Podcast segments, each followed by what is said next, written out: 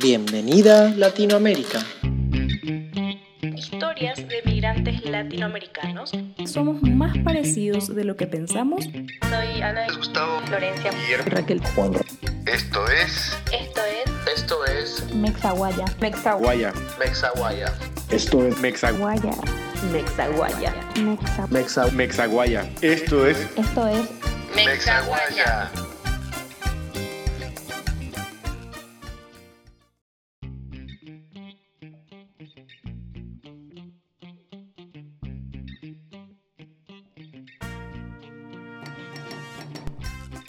Hola a todos, ¿cómo están? Soy Gise Peralta, arroba Gisejo, y esto es Mexaguaya, el espacio donde compartimos historias de migrantes latinoamericanos y nos damos cuenta que somos más parecidos de lo que pensamos. Si sos o fuiste migrante, si querés migrar, si algún familiar o amigo migró, o si tenés amigos migrantes en tu país, este es tu espacio para conocer, identificarte y aprender sobre la migración. Hoy vamos a conocer a Diego Mongelos, que migró de Paraguay a México y esta es su historia.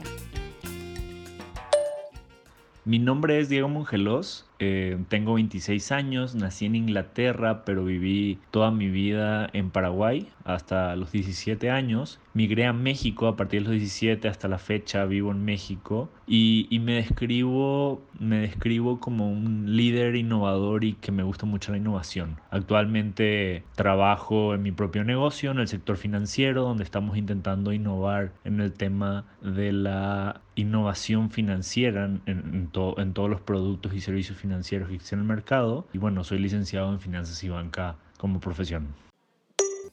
Como ya escuchamos en las diferentes historias hasta ahora, hay muchísimas razones y procesos de migración.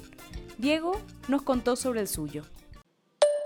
Principalmente la razón por la cual vine a México fue porque recibí una invitación por parte de mi tío, que él ya vivía aquí en México hace más de 20 años, y simplemente un día me llamó por teléfono, me preguntó si quería venir a México a vivir con él y para, para mí muy, fue muy fácil, o sea, simplemente me hice una pregunta que fue ¿qué es lo peor que puede pasar? No encontré una respuesta a esa pregunta y decidí cambiar, o sea, decidí arriesgarme y dejar a mi familia, a mis amigos, todo lo que conocía y me mantenía cómodo en Paraguay a irme a una experiencia completamente diferente, a un país diferente, con una cultura diferente y obviamente donde todo es diferente, aunque hablamos el mismo idioma, teóricamente la verdad es que no. El proceso en sí fue fácil, o sea, al llegar a, a, México y de cierta forma estar con mi familia otra vez no fue muy complicado. Lo que sí fue complicado es obviamente adaptarme a mi nueva familia como tal, a las costumbres del país, a, a, a la gente, al idioma, a la comida. Eso creo que es lo más difícil. Migrar es descubrir muchísimas cosas nuevas. Aún migrando de un país latinoamericano a otro, podemos encontrar estas sorpresas y esta magia del nuevo lugar. Lo que más me sorprendió de México, yo vivo en León, Guanajuato, yo creo en la infraestructura, o sea, el tamaño de la gente, o sea, México es un país demasiado grande donde hay absolutamente todo, diversidad, ecosistemas diferentes, hay absolutamente todo. Entonces me, me, iría por porque eso fue lo que me sorprendió, considerando que en Paraguay es lo mismo. O sea, sí es un país muy lindo que tiene lo suyo y ahí fue donde me crié y donde crecí, pero México es un país mágico. O sea, simplemente es mágico para mí extrañar es parte muy importante del proceso de migración. Así lo vivió Diego.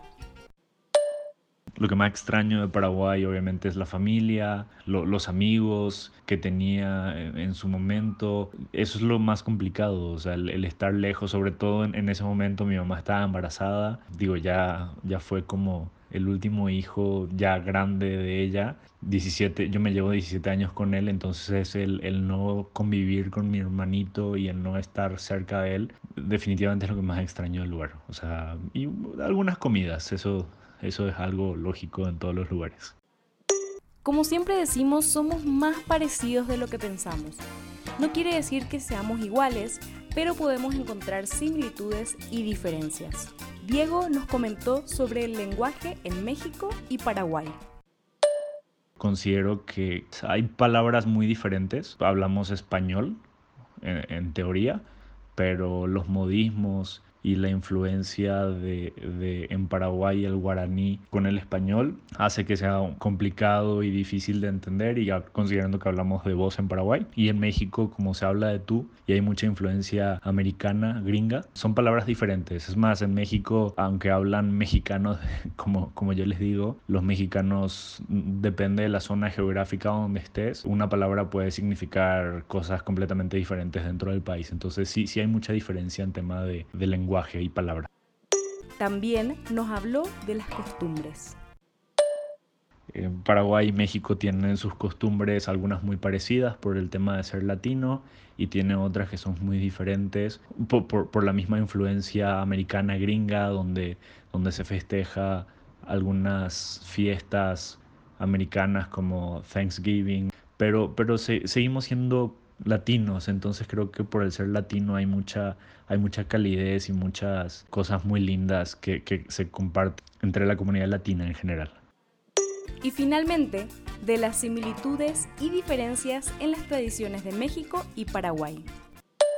Las tradiciones generales o, o las fiestas generales, como si son fiestas patrias, por ejemplo, eh, cada país tiene lo suyo, digamos que en eso se parece mucho, pero hay, hay diferencias, hay una tradición en México que es el Día de Muertos específicamente, donde veneran a, a, a la muerte y es una celebración muy linda, muy impactante, pero es un, es un, es un tema completamente diferente donde creo que ahí sí cambia y, e influye, es muy diferente, entonces son, son tradiciones que muy, muy lindas, pero, pero hay que entenderles.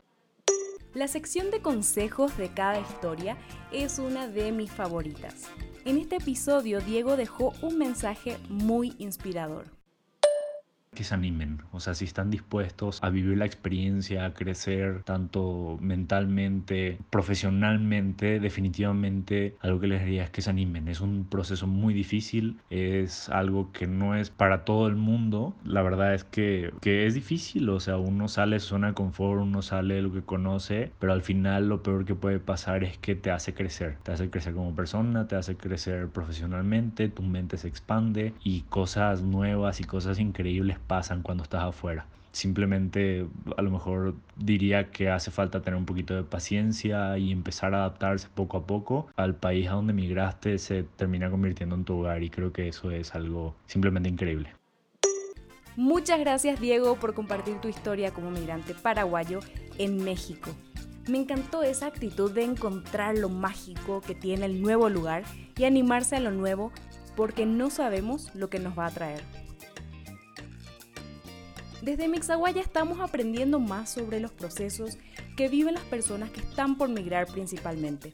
Si vos estás en ese proceso de migrar por trabajo o estudio a algún país de Latinoamérica o conoces a alguien que esté en ese proceso, puedes escribirnos en nuestras redes sociales, Mexaguaya en Facebook, Twitter e Instagram o al mail mexaguaya.gmail.com para que podamos ayudar a más personas en el antes, durante y después del proceso de migración. Si te gustó esta historia, compartila con tus amigos y amigas, a alguien que le pueda servir y escuchar las otras historias que tenemos. Acordate que puedes escuchar el podcast desde tu plataforma favorita, SoundCloud, Apple Podcasts, Spotify e incluso YouTube e Instagram TV. Nos escuchamos en el próximo episodio. Soy Gisejo y esto fue Mexaguaya.